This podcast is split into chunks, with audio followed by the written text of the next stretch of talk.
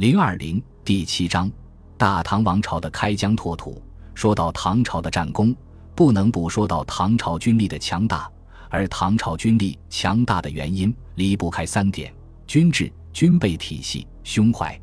说军制，自然要说说唐朝的府兵制。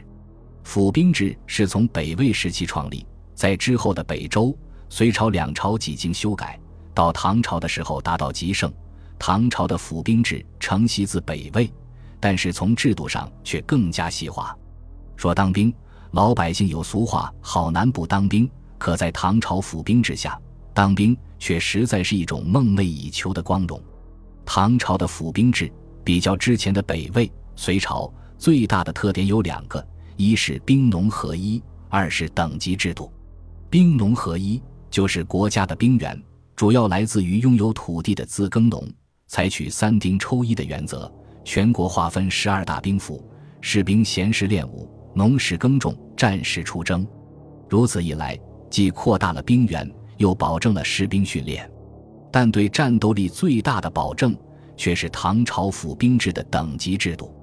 唐朝府兵制，一是将全国自耕农按照贫富等级划分，只有经济条件较富裕的才有资格进入军队；二是每三年。都要进行一次府兵的筛选，以全国大比武的方式淘汰府兵中的羸弱者。凡是选拔上当府兵的，虽然需要负担出征的粮草装备，但同样也免除赋税。另外，参与作战若获得战利品以及战功，国家还有优厚的奖励，比如土地。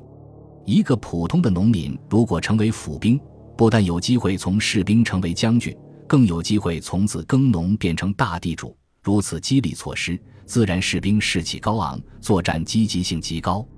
而最重要的是，府兵制解决了历朝历代封建统治者都极为纠结的一个问题：国家军队强大，往往会造成武将专权，危及国家社稷；国家对军队控制严格，又容易造成兵不识将，将不识兵，战斗力基本失灵。府兵制的实施，以土地为基础。使中央政权牢牢地掌握住对士兵的控制，任何将领都无法将麾下士兵据为己有。同时，府兵制有严格的军队调度条令，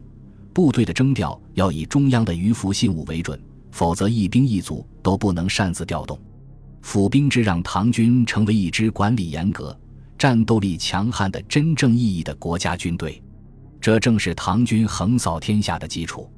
而与府兵制相对应的。是唐朝军事保障体系的强大，打仗打的是综合国力，没有经济实力是打不了仗的。但有经济实力，没有保障体系，也同样打不了仗。唐朝的保障体系最重要的就是马政。世人皆说唐朝骑兵强大，造就唐朝强大骑兵的是唐朝完善的马政制度。唐朝从建国早期就在中央设立太仆寺。主管全国的战马饲养，在地方上设立牧监，规划专门的草场饲养战马，同时皆推行均田制之基，出台了可以按照养马数量削减税赋的政策，鼓励民间百姓养马，规定养马者可按养马数量免税，但一遇战事，国家可以无条件征用一切免税马匹，这就给唐王朝提供了充足的战马来源。仅唐太宗反击东突厥的战役期间，唐朝民间征调的马匹就有十万匹，且不算唐王朝政府饲养的官马，这个数字已经远远超过了汉武帝反击匈奴时期动用马匹的最高数字。同时，唐朝的兵器生产能力也非常强大，在兵器制造上，唐朝遵循前朝旧制，在中央设立军器监，地方设立军器作坊。形成了一个庞大的军备生产体系，但是比前朝更细化的是，唐王朝规定，每个负责制造军器的工匠都要把名字刻在所制兵器上，一旦战争中兵器质量出现问题，就可以立刻追查责任。反之，唐朝士兵一旦立功，其所用兵器的制造者也连带受到奖励。唐朝工匠在制作兵器以及开发新式兵器上的积极性是非常高的。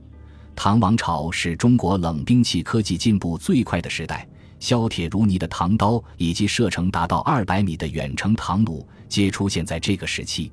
唐朝的军队做到了几乎每个士兵都能够配备弓弩，这在以前的朝代是无法想象的。而唐朝军队的另一大特点就是胸怀。比起历朝历代的军队，唐朝军队是一支真正意义上的多民族混合编队。唐朝军队以中原汉族农民为主，但是在历朝对外战争中，唐朝军队不断补充新鲜血液，突厥、回鹘、吐蕃等各民族将领中，皆有人在唐朝军队中效力，许多人还成为了当时的名将。唐朝军队中的少数民族部队也非常多，比如在征讨西突厥的战争中，担任向导的。就是此前唐朝在平定东突厥时收编的部队，唐朝军队的多民族性可以让唐军非常容易地熟悉敌人的特点，并且以超强的凝聚力打赢每一场战争。